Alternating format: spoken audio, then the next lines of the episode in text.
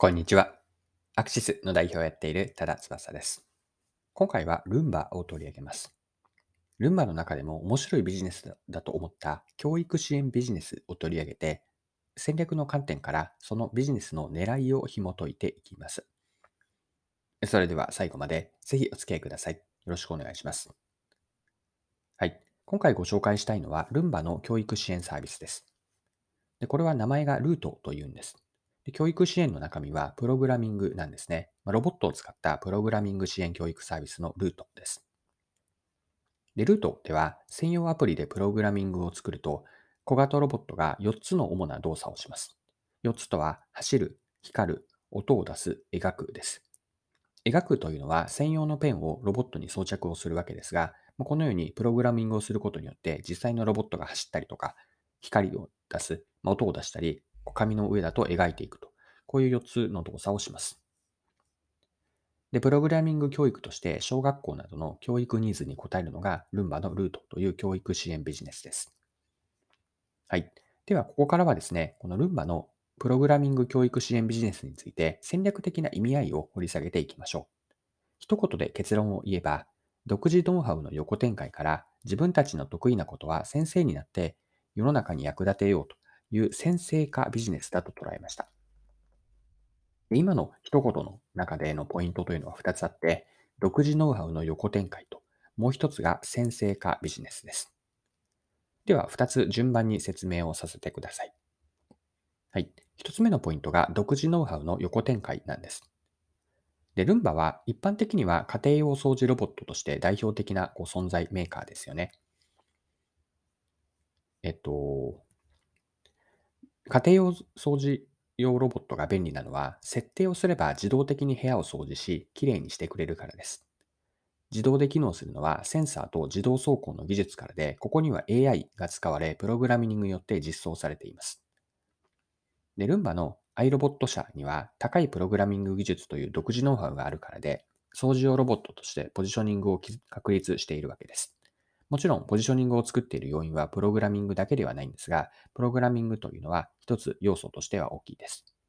でこの独自ノウハウを他でも応用できないかと考えられ実現されたのが、プログラミングロボットのルートという教育支援ビジネスなんです。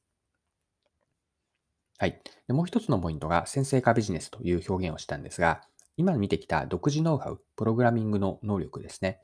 これを横展開するにあたって、家庭用ロボットの掃除ロボットと似たような他のロボットを売り物にするのではなくて、プログラミングノウハウ自体を提供サービスの主役にしました。まあ、そしてプログラミングを人に教えるところに提供価値を見出したわけですよね。で高い独自ノウハウ、今回のルンバの例で言えば、ロボット制御のプログラミングを持っているというのは、世間一般よりもその分野で秀でているということなんです。まあ、これはつまり、人に教える先生になれるわけなんですよね。で、教える側の先生になって、それに対して教えられる側の生徒を子供たちに設定設定したのはすごくいい目の付けどころだなと思いました。はい。で、今さっき、プログラミングノウハウ自体を提供サービスの主役にしたと言ったんですが、その主役に対してサブというのは何かというと、ルンバに似たロボットをあと使っているんですね。で、プログラミングを使ったシステムを小型ロボットにつなげる発想にルンバらしさがあると見ました。掃除用ロボットであるルンバがプログラミングロボットを使ってプログラミング教育ビジネスをやるということは違和感ってないんですよね。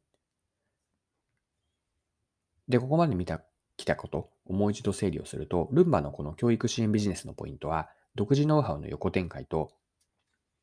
具体的な応用内容としては、先生化ビジネスだったんです。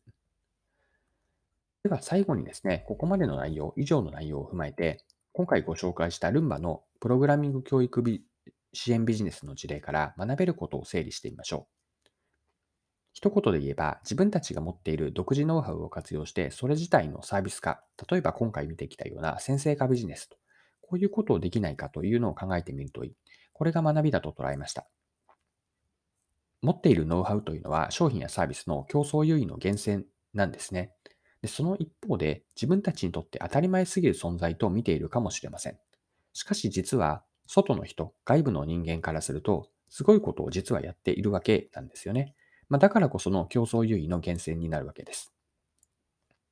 ルンバのように独自ノウハウを横展開できれば、自分たちが持っている資産の有効活用につながるので、こういう視点を持てるないかというのが今回の学びとして残しておきたいことです。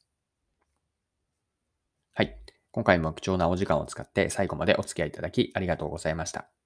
これからも配信は続けていくので、次回の配信でまたお会いしましょう。それでは今日も素敵な一日にしていきましょう。